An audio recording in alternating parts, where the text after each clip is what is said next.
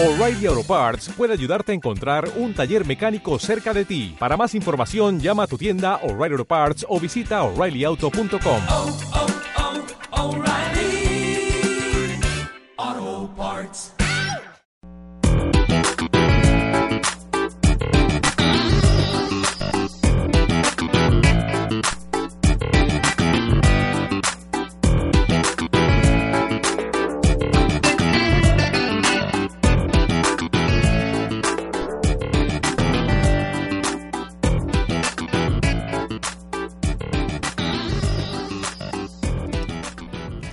Estamos en este segundo bloque y le damos ya la bienvenida a nuestra invitada Paola Erazo, que está aquí con nosotros en el estudio, para hablar acerca de dedicarle tiempo a nuestra pareja, de encontrar espacios para la pareja. Esos espacios que, como toda la gente que está casada seguramente sabe, muchas veces se van perdiendo, ya sea por la llegada de los hijos o por diferentes situaciones que van, pues, a, a van quitándonos, van restándonos espacios que antes pues estaban como que claramente establecidos.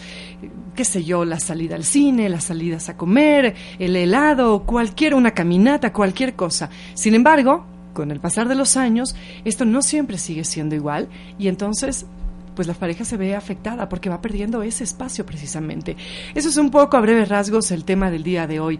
Tiempo para tu pareja, espacios para ustedes. Paola, bienvenida, gracias por estar aquí. Hola Gaby, qué gusto estar aquí también con ustedes. Eh, y como tú mencionas, por supuesto, pasa el tiempo en la pareja y muchas veces estos espacios se van perdiendo, ¿no?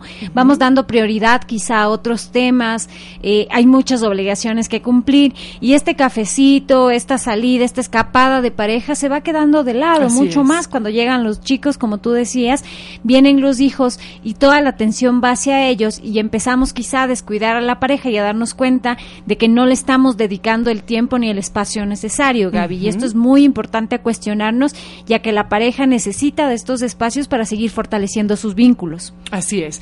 Ahora, no podemos negarlo, ¿no? Es, es un hecho que la rutina, que el estrés son los peores enemigos de la pareja. No, no vamos a meter a los hijos aquí, en los peores enemigos, porque ahí yo creo que depende solamente de nosotros como pareja el determinar eh, que hay espacios para familia y espacios para nosotros, porque nosotros finalmente somos los que construimos esta familia, Así los es. que los que la hicimos. Ahora, ¿qué pasa cuando, cuando te das cuenta que sí, que definitivamente pues esos espacios son cada vez más reducidos? ¿Qué, qué es lo que tú nos puedes sugerir? Hay que primero empezar a evaluar de parte y parte de los dos miembros de la pareja, ok, ¿cómo estoy con estos espacios? ¿No? Puede ser que una de las personas de la pareja necesite y exija un poco más de Así espacio es. del otro, entonces tenemos que lograr llegar a acuerdos de cuál es el espacio que le vamos a dar en la pareja. Hay momentos o etapas, diría yo, en la vida en que probablemente para uno de los dos no es tan necesario porque está muy volcado al trabajo, está muy volcado a sacar ciertos proyectos adelante y esto hace que empiece como a dejar de lado la pareja, ¿no? Por esto la comunicación y los acuerdos previos son muy importantes, Gaby, para poder decir, ok, vamos una vez cada 15 días, Ajá. el viernes por la tarde, eh, por ejemplo, vamos a salir solamente los dos. Entonces, cada 15 días del viernes por la tarde es nuestra cita. De Salimos, acuerdo. conversamos de cómo estamos, de qué está pasando eh, y por último simplemente nos vamos a caminar en cualquier Claro. sitio juntos, pero ya estamos dándole ese lugar a la pareja que siempre va a ser necesario, Gaby. ¿Tú crees que llega un momento en la vida de las parejas que al perder estos espacios, al perder esa, esa cercanía y esa intimidad tomada como, como eso, ¿no? Como el salir, el tomarse de la mano y conversar. ¿Tú crees que una vez que eso empieza a perderse, es quizá un poquito más difícil eh, volver a, a- a, qué sé yo, a tener una primera salida después de, establecer y, y- y que la conversación fluya y que todo salga de forma natural? Eh, probablemente al inicio puede resultarte hasta un poco extraño, ¿no? De pronto una pareja que no va creando estos espacios hace tres Ajá, años y que claro. ahora dice, ok, vamos a retomar este espacio, va a sentirse un poco extraña al inicio, Claro. ¿no? Sin embargo, eh, con el tiempo y al hacer de esto también una rutina, va a generarse nuevamente mucho más de esa confianza, porque es peligroso justo esto, el sentir que yo salgo contigo y no sé, no tengo tanta confianza de decirte Claro. ciertas cosas, qué voy a hacer. A veces hay mucha gente de terapia terapia te dice, o sea, yo converso más con mis compañeros de trabajo que con mi marido.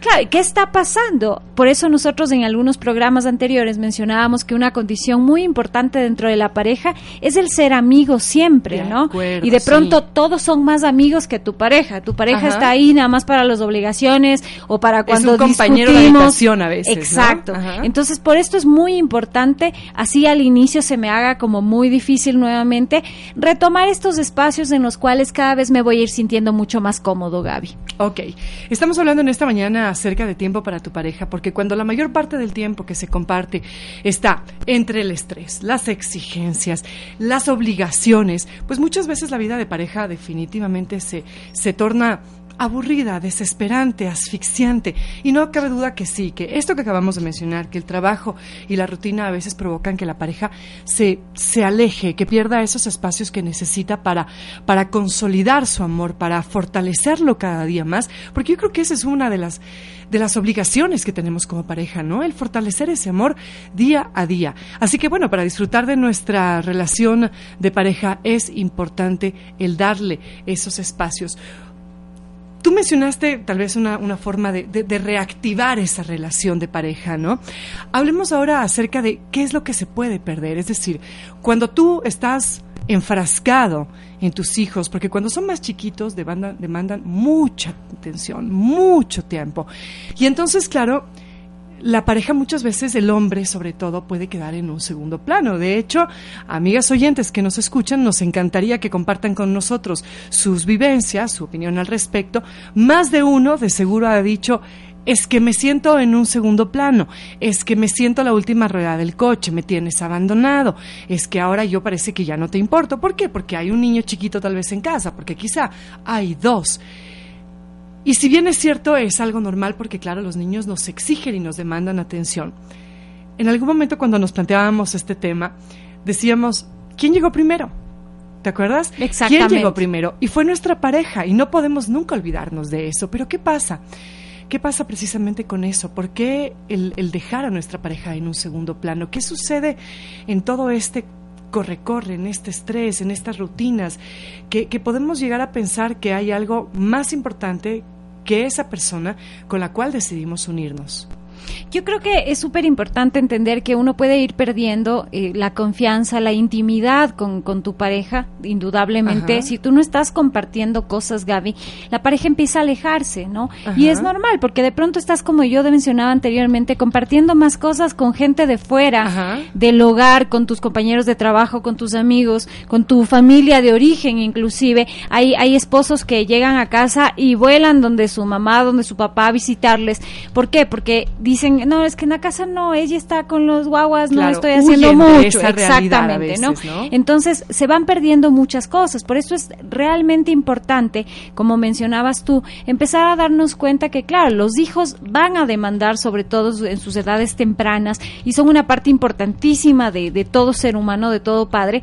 Sin embargo, la pareja no deja de ser igual de importante, Así ¿no? es. Porque los hijos están de paso. Nada Eso más lo con los padres, sí. porque estos hijos van a crecer y tienen que desarrollar y hacer su propia vida. Sin embargo, la pareja es la que elegiste para envejecer, si es que así fuera posible. ¿no? Entonces, y ese envejecer solo se logra en base a un trabajo diario, en base a estar pendiente de la pareja, de sus necesidades, de qué es lo que está faltando poner ahí de parte y parte para que esta relación siga en marcha. Perfecto. El tema del día de hoy es tiempo para tu pareja. No cometas este error que te podría costar muy caro. Empieza hoy mismo. Organízate, dedica tiempo con tu pareja. Saca por lo menos pues a un tiempito diario a la semana para ustedes. No pongan pretextos, no piensen que tienen que salir de la casa necesariamente. Lo importante es que tengan tiempo a solas para que cultiven su relación y su amor, porque como tú lo decías, Pau, al final del día los hijos se van, son prestados, están de paso y cuando te quedas solo con esa persona, han pasado los años y resulta que estás viviendo con un extraño o con una extraña y eso es lo que hay que evitar.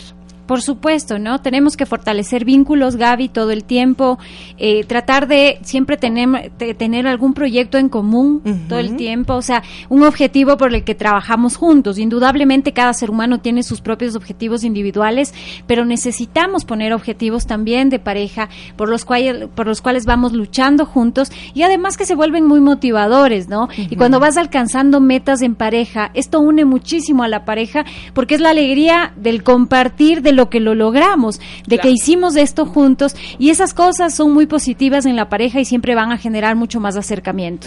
A mí me gustaría eh, que, que- que tú pongas un, un par de ejemplos acerca de estos objetivos que tú mencionas, porque claro, es muchas veces más claro el poder entender, el- el saber a qué te refieres cuando ejemplificamos la situación, cuando hablas de entonces de ponernos objetivos en conjunto, tal vez como pareja o como familia, ¿qué te viene a la mente? Sí, pueden ser varios, ¿no? Por ejemplo, eh, parejas que dicen, ok, vamos a trabajar, queremos ser padres, pues los dos están en el trabajo de ser padres, queremos hacer este viaje maravilloso juntos, entonces las dos personas empiezan a mirar hacia el mismo lugar, Gaby, hacia el mismo objetivo que quieren lograr juntos y el momento que se logra llegar al objetivo, por supuesto, se afianza mucho un lazo porque es lo hicimos juntos. Claro. Y la pareja empieza a entrelazarse mucho más fuerte también. Perfecto. Inclusive, en algún momento leí un artículo que me parecía bien interesante que hablaba de este tiempo de, de compartir en pareja y decía, no importa si, si todas las actividades que haces con tu pareja son súper exitosas y divertidas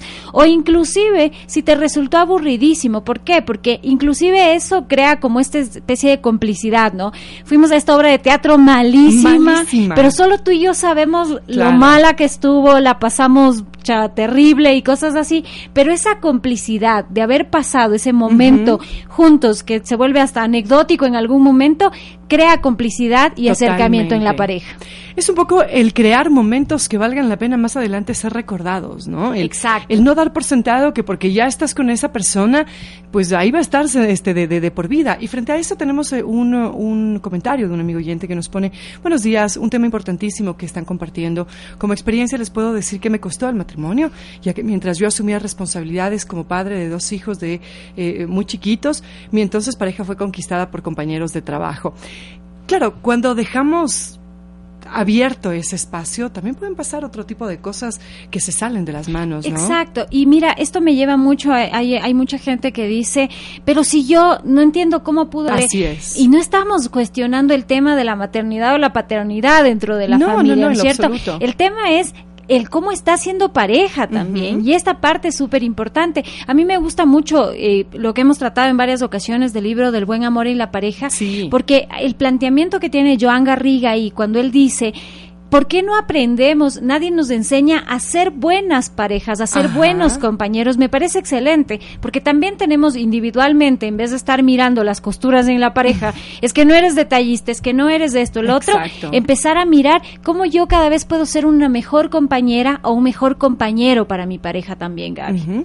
Completamente real aquello, ¿no? Porque además, eh, no sé si es que pueda ser una cosa más de, de, de, de- género, pero a veces podemos soler, bo- las mujeres solemos ser a veces como que más tiradas a lo, a lo negativo, bueno, sobre todo en aspectos propios, ¿no? En, en, en, en cosas de nuestro aspecto, por decirlo de alguna forma. Pero cuando se trata ya de la pareja, es decir, el estar achacando todo el tiempo y fijándonos solamente en la parte negativa, es como con los niños cuando los estás educando, ¿no? No los puedes caer necesariamente o solo en, la- en lo negativo. Qué, qué maleducado que estás, mira lo desordenado que tienes tu cuarto, qué irresponsable cómo te olvidaste la agenda en el colegio y una larguísima lista de etcéteras.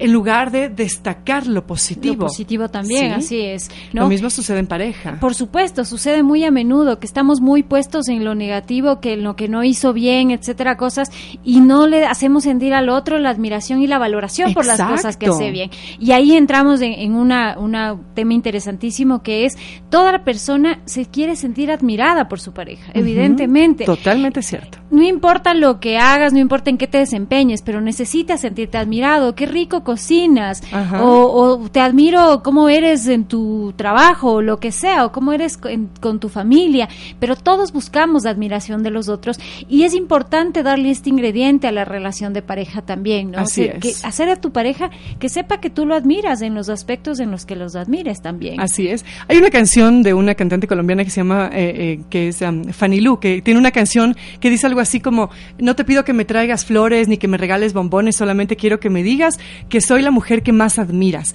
Y es completamente real. Muchas veces esos, esos detalles que siempre son bienvenidos, porque hay infinidad de pequeños o grandes detalles que se pueden hacer cada día para recordarle a tu pareja cuánto le quieres. Este que tú mencionas, yo creo que es uno de los más importantes y que quizás se les escapa a, a nuestras parejas, ¿no? Hombre o mujer, no Así estamos es. poniendo un género determinado.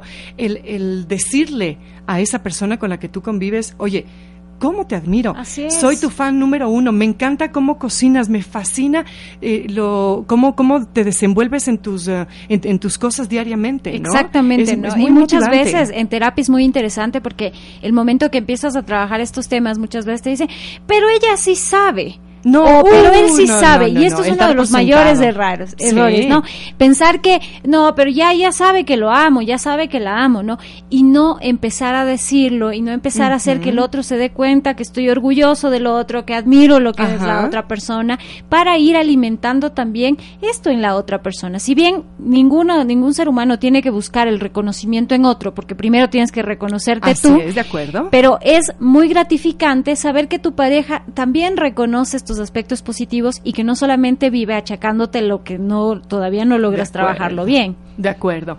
Y es que cuando se trata de, de- de vivir en pareja, nadie dijo que iba a ser un camino de rosas. Sin embargo, nosotros sí podemos hacer que sea algo que realmente valga la pena, con detalles como los que acabamos de mencionar, con cosas que no podemos dejar de lado. Porque así como nos llamaba una amiga oyente y como nos escribía este amigo también por interno, es decir, los dos perdieron ah, este, su, su matrimonio por A, B, Z situaciones, pero a los que tenemos un matrimonio no podemos dejar pasar esa infinidad de cosas que hacen que una relación esté bien construida. Exactamente, ¿no? Y, e inclusive a las personas que ya pasaron por experiencias de, de separación, de pérdida de la pareja, pues es bastante importante empezar a mirar, ok, ¿en qué falló la situación? Y empezar a darme cuenta que de aquí en adelante, pues evidentemente también puedo seguir construyendo una nueva pareja en algún Claro que momento sí. y aprendo de lo que sucedió para volverlo a hacer, para hacerlo diferente esta vez, ¿no? Y no volver a cometer lo que sucedió. Exacto, Paola, porque yo creo que esa es una de las características más maravillosas que tenemos los seres humanos. El, el saber que, sin importar si vivimos una experiencia devastadora, vamos a siempre salir aprendiendo de eso. Vamos a tener una experiencia que aunque por un momento no la veamos positiva, después lo va a hacer, porque vamos Así a es. aprender de eso que vivimos Exactamente. y vamos a, a- poder construir una mejor relación y saber qué errores cometimos. Es una ventaja que los que, que yo creo que las personas que se divorciaron tienen, ¿no? A su favor, el, el a- poder aprender de sus errores, el decir, a ver, acá la fregué, hice esto, no hice aquello, mm, hice mal las cosas. Oye, en la siguiente vez ya sé qué es lo que sí y lo que no. Exactamente, ¿no? Y siempre darnos cuenta que en la relación de pareja hay un 50-50 de responsabilidad, Totalmente. ¿no? Porque hay muchas personas o que entregan la responsabilidad al otro completamente, es que porque el otro hizo tal cosa se acabó la relación. O hay otras que inclusive asumen toda la culpa Claro. ellos mismos. Es que si yo no habría esto, si yo no lo otro, asumen toda la culpa. Y siempre hay un 50-50 que es importante entenderlo para responsabilizarnos solo de lo que a nosotros nos corresponde y cambiar esa parte. El resto tenemos que dejarle a quien le corresponde, Gaby. Totalmente de acuerdo contigo. Y es que, pues, am, cuando se trata de, de- de- de pareja, pues am, se necesita tiempo a solas para fortalecer la relación. Eso es innegable.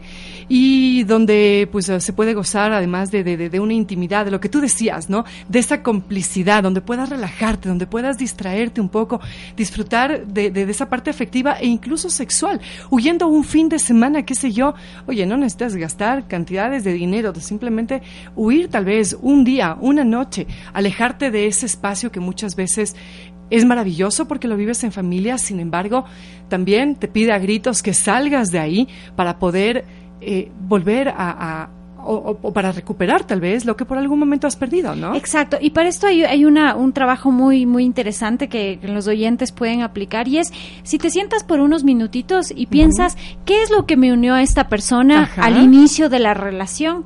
Vas a empezar a, a, darte cuenta que muchas cosas de las que te unieron quizá ya no las has tomado ni en cuenta, claro. ¿no? Y que eran muy importantes para ti, que era un caballero, que era una mujer súper dedicada, yo qué sé.